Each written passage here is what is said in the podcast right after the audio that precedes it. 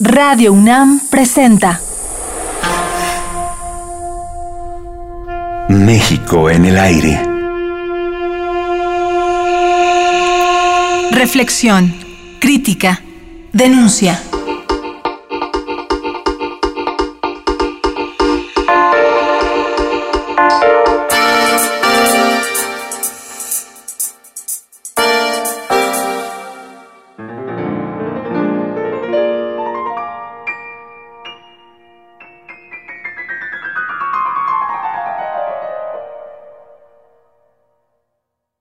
El México de mediados del siglo pasado y el México de ahora son muy diferentes. Elena Poniatowska escribe desde 1953 y trata de hacer bien su oficio. Empezó como reportera en novedades y durante muchos años ha incursionado en varios medios de prensa, así como en revistas y en radio y televisión. Es también autora de novelas y libros de relatos. Elena es muy disciplinada nos cuenta que todos los días lee un periódico, varios artículos y algunos editoriales de periodistas o escritores a quienes respeta y admira. También es asidua de las redes sociales. No falta quien afirme, como el escritor Jordi Soler, que las páginas de sus libros son como estar oyéndola platicar. Y esto se aprecia particularmente en las biografías noveladas sobre mujeres como la fotógrafa Tina Modotti, la pintora Leonora Carrington o la más reciente, Dos veces única, escritura que le llevó varios años y numerosas entrevistas con familiares de Lupe Marín, la protagonista de Dos veces única. Otro de sus libros fundamentales es La herida de Paulina, una historia sobre una joven a la que le fue negado el derecho de abortar pese a que su embarazo fue producto de una violación. Pues realmente desde que el bebé nació, mi mamá se ha hecho cargo de él. Mm, yo me pienso recibir de licenciada penalista, espero llegar a, espero que mis papás todavía sigan viviendo para seguirme ayudando y que la gente que me ha ayudado hasta ahorita que me siga ayudando para salir adelante con mis estudios. Son muchísimas mujeres que pasan por lo mismo que yo estoy pasando ahora. Nada más que la diferencia es que nadie se da a valorar como mujer y que no tienen el valor suficiente para denunciarlo, se quedan calladas.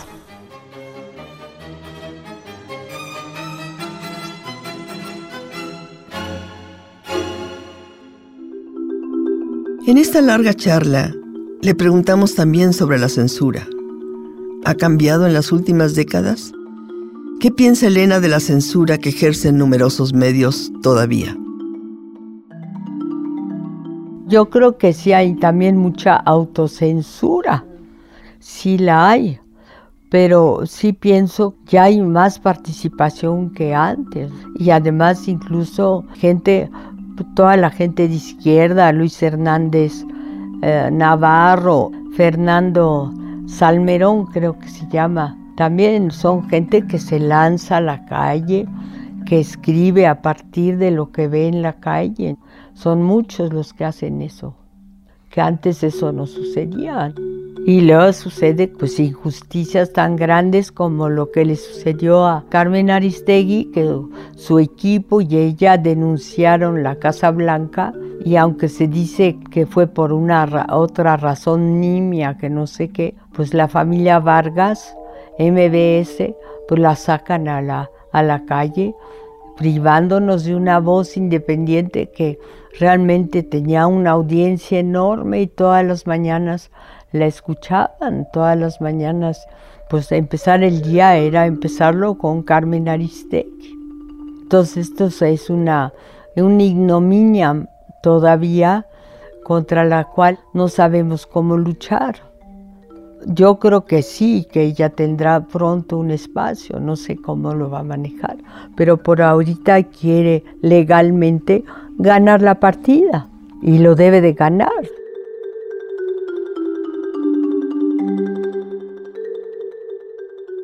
De aquel México del que tú nos has hablado, después ingresas al periodismo.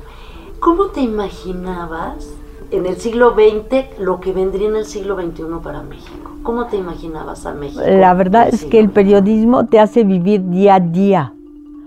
No te permite tanto. Yo, yo me considero eminentemente una periodista, sobre todo ahora, porque ahora también, ahora yo quisiera decir, no, yo ya no voy a salir, yo no voy a reportear, yo no voy a salir ya voy a escribir nada más de, de mi tía Cuquita, bueno, que no tengo ninguna tía Cuquita, pero de cosas que así surjan y las puedo yo escribir.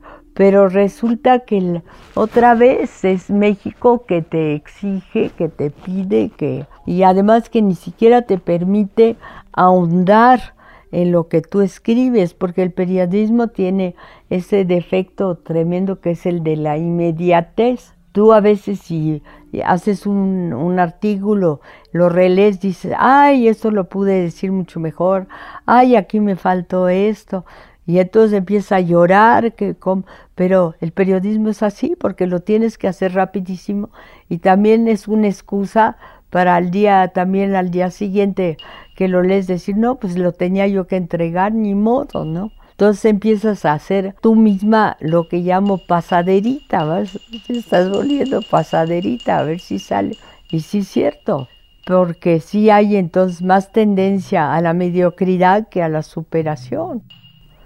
Y eso es lo que eh, yo creo, vivir en otro país donde están resueltas muchas cosas, por ejemplo, vivir en, Estados Unidos, yo creo que te permite dedicarte exactamente a lo que tú quieres, ¿no? Te metes a una, universidad o, o, si tienes lana y puedes vivir por ti mismo en una biblioteca y escribes todos los días, si quieres escribir del perfume de las margaritas o de lo que tú quieras, bueno, esas ni son margaritas, pero de cualquier cosa así te puedes dedicar la vida entera y no hay ni quien te diga, oye, ¿qué estás haciendo? Bueno, nadie te pela. ¿Tú te imaginabas a México como está ahorita o cómo soñabas que México fuera? Yo la verdad pensé que México iba para arriba, hasta Echeverría. Pensé, pues sí, pues el amor a México, el desarrollo, todo, ¿no? Yo no me considero ni siquiera política, yo no sé de política, pero sí consideraba que íbamos bien, que estaban surgiendo muchas cosas muy bellas, entre otras Guillermo Arriaga, que le fue a bailar a Tonancintla, que es una maravilla verlo al aire libre, con el Zapata, ¿no? con Rocío, era muy bello y toda esa época, bueno, toda esa época México es muy inferior ahora a su pasado, totalmente inferior. Entonces, pues yo decía, ahí va, va muy bien. Y finalmente la que echó a todo a perder fue la corrupción. La corrupción que se pensaba, bueno, yo, yo oía que decía, no importa que roben poquito, que roben poquito. Como ahora dijo uno de Nayarit, dice, no, yo sí robo, pero poquito.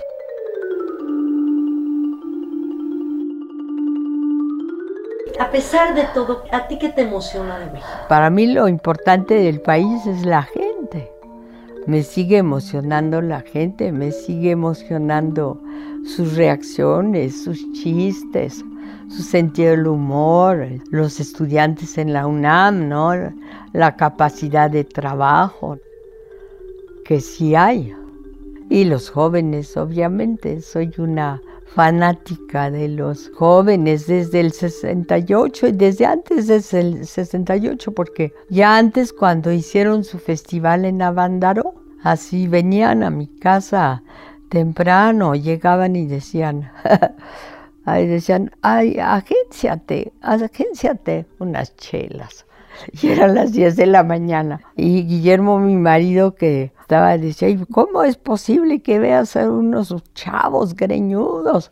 ¿Te imaginas? Eso era en tiempos de Avándaro, que llegan a las 10 a comprar chelas y tú vas por chelas a las 10 de la a las 9. ¿Te imaginas de desayunar chelas? Ahorita sí estoy muy en contacto con jóvenes y sí tengo relación. Dice Manuel Castells que ahora los movimientos sociales no son tan grandes y tan duraderos, pero que dejan semillas, que son mucho más efímeros, ¿no? Como Occupy Wall Street, ¿no? Toda esa, las primaveras, que quizá ya no las ves, pero algo, algo dejaron, ¿no? Yo estoy muy en contacto con Genaro Villamil, con Fabricio Mejía Madrid, Jesús Ramírez. Ellos son ya muy excepcionales porque ya sobresalieron. Y luego con periodistas como Marcela Turati del Proceso y Blanche Petrich, que son gente que está pues está muy metida en lo que sucede. Y yo creo que ahora en lo de López Obrador, yo creo que también va a haber gentes como Concheiro, Borges, todas esas gentes que sí van a estar pues muy metidas en movimientos sociales y también en movimientos pues que tienen que ver con la política, ¿no? ¿Tú te imaginas viviendo en otro país que no sea México? Bueno, yo siento que podría muy bien vivir en Estados Unidos. Yo si pudiera, por ejemplo, si me fuera seis meses a hacer nada más una sola cosa, yo estaría feliz. Porque he vivido, por ejemplo, una vez, me he quedado a veces hasta tres meses y, yo soy muy feliz. Estuve en, Davis, California, tres meses. Yo me fui, me prestaron una bici, nunca guisé ni hice maldita la cosa porque compraba puros dinners que son deliciosos, tomas así espaguetis, no sabes todo lo que tomas y en flacas. Lean Cuisine dos cosas. Una había de dos y comprabas todo en eh, nada caro, igual que comprar comida puros ah, platillos así, comprabas tu comida, tu cena, tu desayuno. Y ya, entonces nunca ensuciabas un traste, nunca lavabas maldita la cosa. No, tu ropa le echabas a la lavadora de salida, compraban puras fibras sintéticas, nunca planchabas ni un pañuelo. Vida de los, yo amé, me entusiasmaba esa vida y todo en bici. Así que fui muy feliz ahí. Bueno, los chavos, los que tomaban clase conmigo sí, sí, yo hacía frijoles, pero para un mes los congelaba. Así, y compraba eso que ya hay muchísimo en Estados Unidos, que son las tortillas fritas, así cortadas en cuartitos, y les hacía sus frijoles con, con, totopos, queso con totopos, totopo y totopo y totopo y más totopo. Y entonces venían a comer a la casa. Así que pues, ahí sí podía trabajar en nomás en lo que yo quería. Bueno, a mí sí, por ejemplo, me dijeran, vente becada este, tres meses a Nueva York, yo me iba corriendo. Aquí te hace polvo la realidad, todo el tiempo, lo que te sucede. Eso que dices es muy importante. En México todo el tiempo tenemos que estar alertas. Ay, sí, vivir así en estado, como tú dices, de, de peligro, de emergencia, aunque no te toque a ti, mira, esto aquí es un paraíso, ¿no? No, no, aquí no sucede nada tan terrible, pero de todos modos, pues te atañe lo que sucede afuera, ¿no? ¿Cuáles son las fortalezas de México? Bueno, a mí me dio una tristeza enorme que muriera Camacho Solís, porque pensaba que era un hombre bueno, decente, este, tranquilo, no histérico. Entonces siento que él es una fortaleza que se nos fue. Yo siento que hay mucha fortaleza en López Obrador. Tú puedes no coincidir con él en nada y pensar que es todo lo que, pues así terco, nada. Pero de todos modos el hecho de, por ejemplo, recorrer el país como lo hace y de estar enterado de lo que sucede, de ir a todos los pueblos, mi yerno hizo una película sobre él, sobre las elecciones, y al final de la película lo pone a él, bueno, él que había hablado ante un millón de gentes y que había tenido mucho jalón, de repente llega un pueblito de, Yucatán, te juro, hay tres gordas así abanicándose, sentadas en sillas de plástico, y luego un magnavoz, y luego se para López Obrador ahí en la plaza, frente a las tres gordas que lo oyen así, qué flojera, así. Y entonces yo dije, hijos, va a decir que cómo toman esa escena para él tan humillante. Pues, pues es tremendo. después de que está en el zócalo y todo el mundo le grita. Y entonces yo creí que se iba a enojar y entonces me dijo, bueno, algunas cosas de, seguro no le gustaban, pero cosas políticas de las cuales yo no sé nada. Pero me dijo, Elena, así es, así es la política. Así es, de puro volver a empezar y volver a empezar con tres señoras que no le importas un carajo. Entonces eso por lo menos él se da cuenta. ¿Tú te lo imaginas de presidente? Yo no. Pero, pero bueno, pero si llega, yo, yo sí sé que si llega, él no va a robar. Y luego su mujer es un encanto, sus hijos, su mujer es de veras, Beatriz Müller, muy, muy linda, sus hijos a todo dar, su hijito chiquito es Jesús, Jesús, este, Ernesto es un ¿Te imaginas alguna vez a una mujer presidente? Pues no, ahorita yo creo que no. Yo creo que lo veo difícil. Los jóvenes son mi fuerza, mi inspiración y mi orgullo.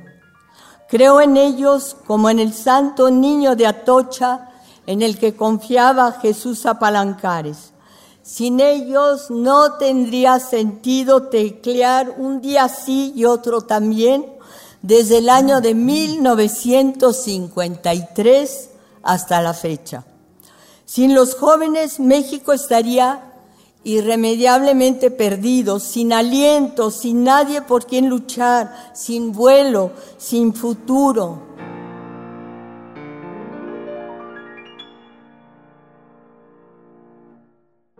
Para esta serie de programas, entrevista con Elena Poniatowska, agradecemos muy especialmente la participación de Adriana Malvido.